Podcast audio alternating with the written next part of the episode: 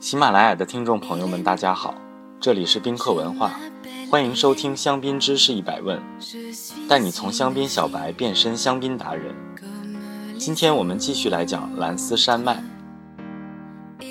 Mai Champagne，Verzi，Verzinet。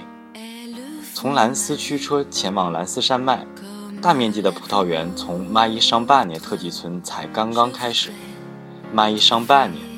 Verzi 和 Verzinet 三个特级村都位于山脉北部。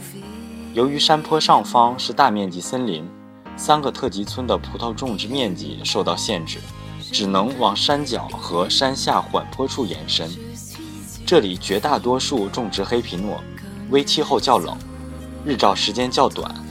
这里的石灰岩层较浅，白垩土层几乎暴露于地表。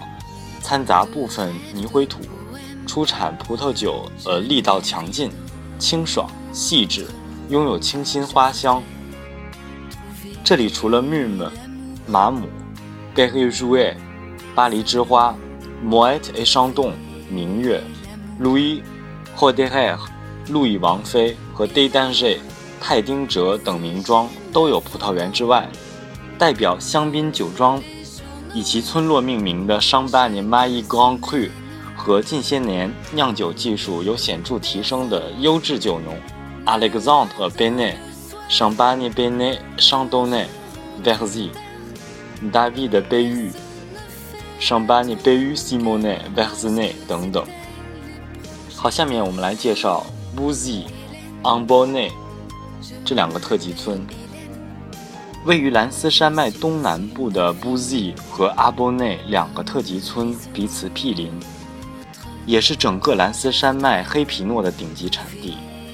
昂波内村民来源于传说中最早于公元四世纪就在香槟区种植葡萄的罗马首领 Amboniacus，种植和酿酒历史悠久，而昂波内。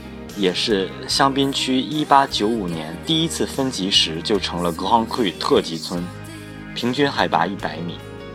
葡萄园位于村西北侧的缓坡上，石灰岩上有钙质粘土薄层，日照充足。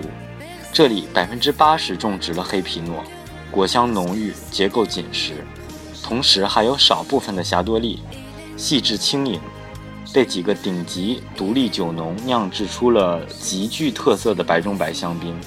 这里优秀的种植者和酿酒师众多，其中不乏香槟世界中顶级大咖 Francis Agli、Champagne Agli Rouet 和 Benoit Marguet、Champagne Marguet。两个人都出产了几款高品质 a n b o n n e 村单一园风土香槟。还有潮人范儿的市长 Eric Hodez，上班尼 Eric Hodez，当然最著名的还是库克库克酒庄出产的珍奇单一园香槟黑珍珠 c l o d o m b o n e 是市面上最罕见也是最昂贵的香槟酒。Bouzy 特级村得益于这里的黑皮诺。不止被众多香槟名庄及独立酒农酿制出优质香槟，还出产非常顶级的 g o d o c h a m p a g n e 香槟区红葡萄酒 b o u z y Rouge。这里红葡萄酒一部分被加入香槟酒中，构成粉红香槟，而另一部分则是装瓶作为静态红葡萄酒出售。与邻村不同的是 b o u z y 的葡萄园全部朝南向。日照更充足，平均海拔一百二十米，坡度较缓，出产的黑皮诺充满成熟的红果香气，酒体饱满。这里的明星酿酒师当属2007年，呃，得到生物动力法认证的 b u n o i Laie，同时 b o l b a r a Pierre Bayard、André Clouet、Georges Vessel 等酒庄也值得关注。接下来，我们来介绍两个特级村：Tour-sur-Marne、Louvois。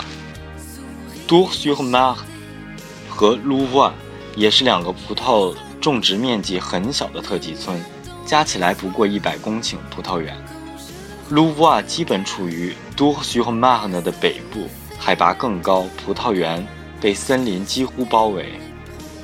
这两个特级村的葡萄基本都出售给各大知名酒商，其中顶级名庄罗昂贝耶罗兰百悦的香槟酒厂就位于多许和马赫，而酒庄和葡萄园位于梅尼勒许和欧热的沙龙香槟，其实酿造过程。也是在杜许和马赫的罗兰百悦酒厂。现沙龙香槟属于罗兰百悦集团。瓶装之后，装瓶之后才会运回自家酒庄陈年。接下来我们来介绍两个一级村：Villiers、Marmory、t r b a i 细数完兰斯山脉的十一个黑皮诺特级村。不得不提及这个最特别的两个，呃，位于兰斯山脉东部超优质一级村 Villiers m a r m e 和 t r b a i 特别之处是，在这个以黑皮诺为主的蓝色山脉产区，这两个一级村土壤层较薄，但有不少石灰石块，种植了百分之九十八以上的霞多丽。这里的代表人物肯定就是独特低调的酿酒师 David Leclabar，呢 David Leclabar 了。今天教大家一下法语单词的发音 u n b o n n e u n b o n n e u n b o n n e 你学会了吗？如果听友朋友们有关于香槟知识的小问题，欢迎在评论区互动。也可以关注宾客文化公众号，发现更多香槟的资讯。